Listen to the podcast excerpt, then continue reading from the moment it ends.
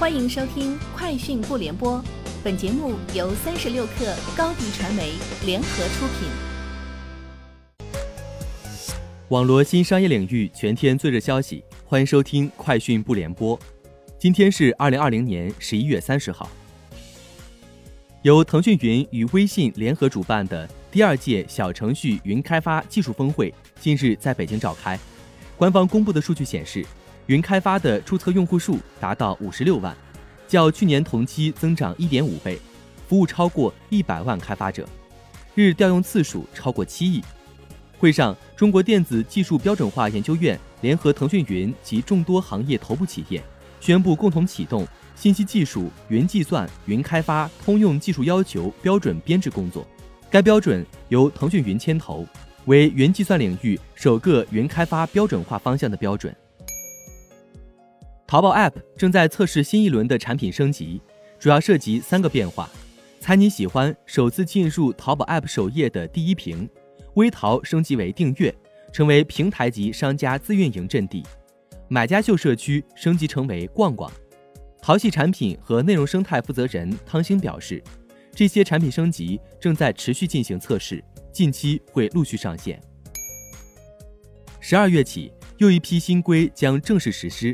其中明确禁止网购忽悠式打折，促销活动应明确标明折价、减价基准，未标明则以活动前七日内最低成交价格为基准，前七日内没有交易的，折价、减价应以活动前最后一次交易价格为基准。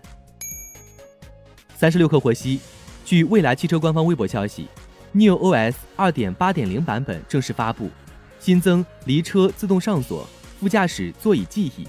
副驾驶座椅轻松进出等功能，今日起将通过 FOTA 分批对当前版本的2.6.5及以上的 ES6、ES8 和 EC6 车辆进行推送。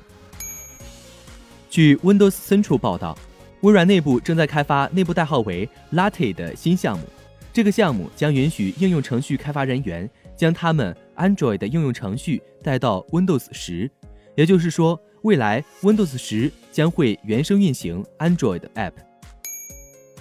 据媒体报道，苹果追随三星、华为的脚步，谋划推出可折叠 iPhone。苹果已将样品送至富士康测试，预计在2022年推出。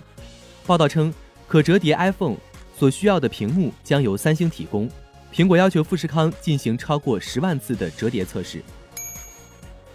索尼现在将 Apple TV 应用推广到其2020年的整个电视系列，2019年系列的大部分产品和2018年的部分机型也将陆续上线该应用。索尼最初承诺在2019年款的智能电视产品中推出 Apple TV 应用。今年十月份，索尼首先将 Apple TV 应用引入其 X900H 系列。并承诺在年底前对其2020年、2019年和2018年进行同样的操作。以上就是今天节目的全部内容，明天见。欢迎添加克小七微信，qi 三六 kr，加入三十六氪粉丝群。高迪传媒为广大企业提供新媒体短视频代运营服务，商务合作请关注微信公众号。高迪传媒。